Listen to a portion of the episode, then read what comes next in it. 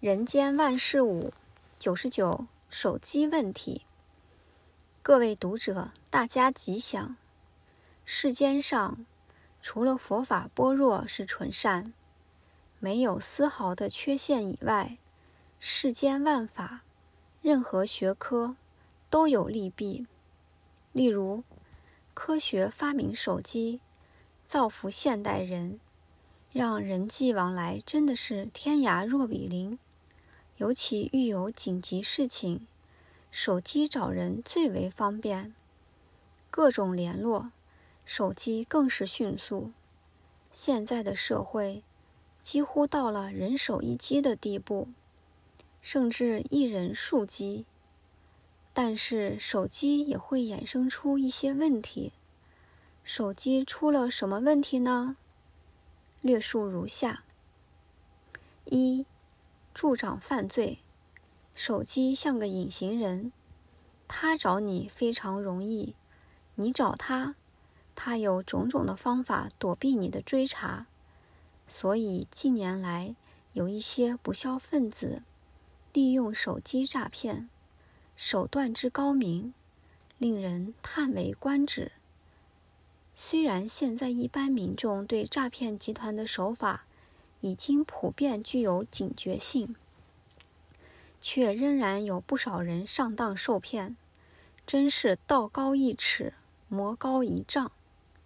尤其常见一些绑票案，掠人勒赎的歹徒，更是利用手机没有固定的据点的特征，及他来遥控取款。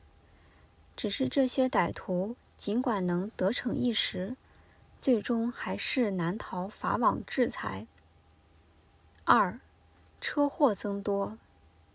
由于手机联络方便，许多驾驶人经常一边开车，一边使用手机通话。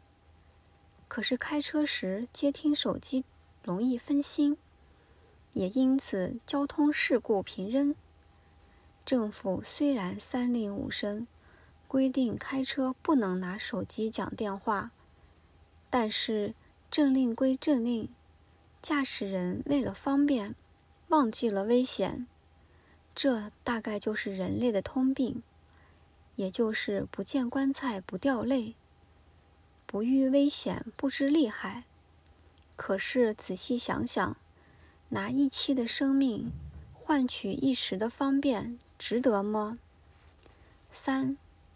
制造噪音。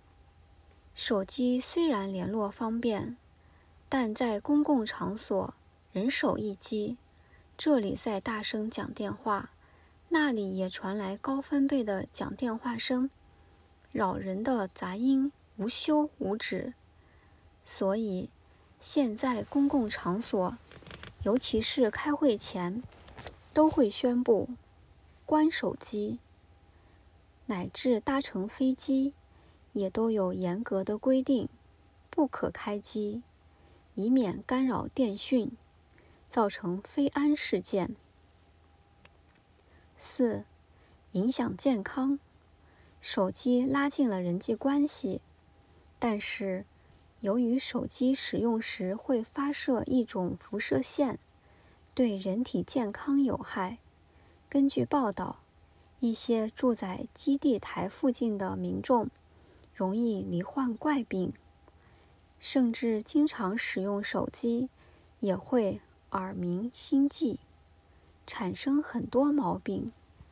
所以，手机究竟对人有益还是有害，就看个人怎么评定了。五、家庭失和。手机不但可以用来通话。还能传简讯，一首诗，一段充满诗情的话，很容易让人迷醉。现在男女问题已经很多了，加了手机的推波助澜，致使婚外情愈来越普遍。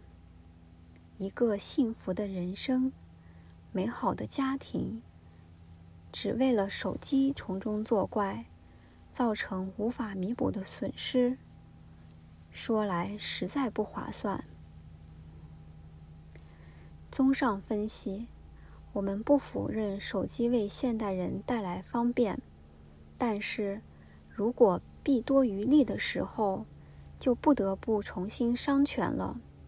一般人往往为了一时的方便，造成终身的懊悔。就如手机，只是看到手机的方便，不顾手机之害，所以奉劝使用手机的人，对于手机之弊端，不能不多加注意，最好能用得方便，也能用得安全。一百零二，主管时事。各位读者，大家吉祥。在公司、机关、工厂里做部署很难，其实当主管也不是容易的事。当主管的人应该具备哪些条件、能力呢？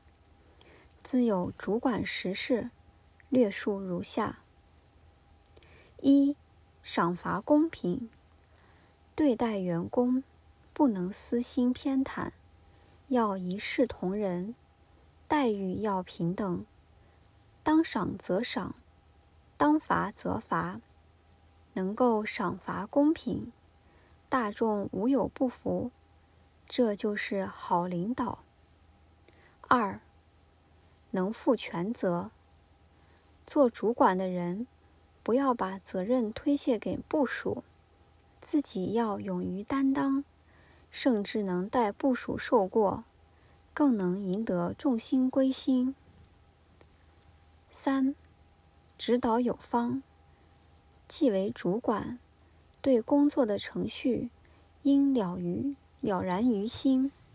部属有所请示，要明确指导，一是一，二是二，不要反复不定，改来改去，否则属下难以信服。四。量大能容，部属偶有错失，只要不是常态，能掩护他一时无心之错，他会感念你的包容，必然更加卖力工作。五，学养丰富，做一个主管，要能众望所归，不但学问要在众人之上，尤其要有修养。礼貌要周到，让人心悦诚服，接受你的领导。六，爱护属下，属下不是牛马，不是天天来接受喝骂的。部属也有尊严，要用鼓励代替责备，用指导代替命令，则属下无不配感。七。同甘共苦，做主管的最忌居功诿过，荣誉、成绩都自己独享，困难、错误留给属下承担，这是最不得人心的好主管。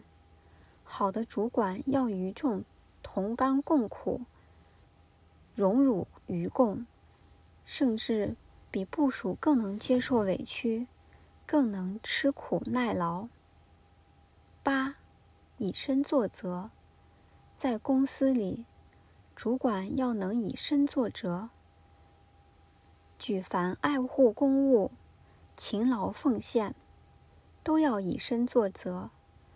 能够以身作则的主管，凡事不言而教，更能让部属尊重。九，关机授权。主管对部署的能力、性格要充分了解，有机会要给予授权，有因缘要加以提拔，让他觉得跟这个主管有希望，他就会安心奉献。十，计划周详，明天的事，今天要做好计划，甚至半年。一年、三年后的事，都已在计划之中。大众在了解计划后，各自分工合作，则能无事不成。一般说主管难为，因为从管理学来讲，管理机器、钱财、物品、材料，他们都不会有意见，也不会反抗，自然比较容易管理。唯有领导一群人，彼此各有思想，各有做法，各有主张，所以。主管一定要高过他们，要能受虐他们，这样才能让他们接受领导。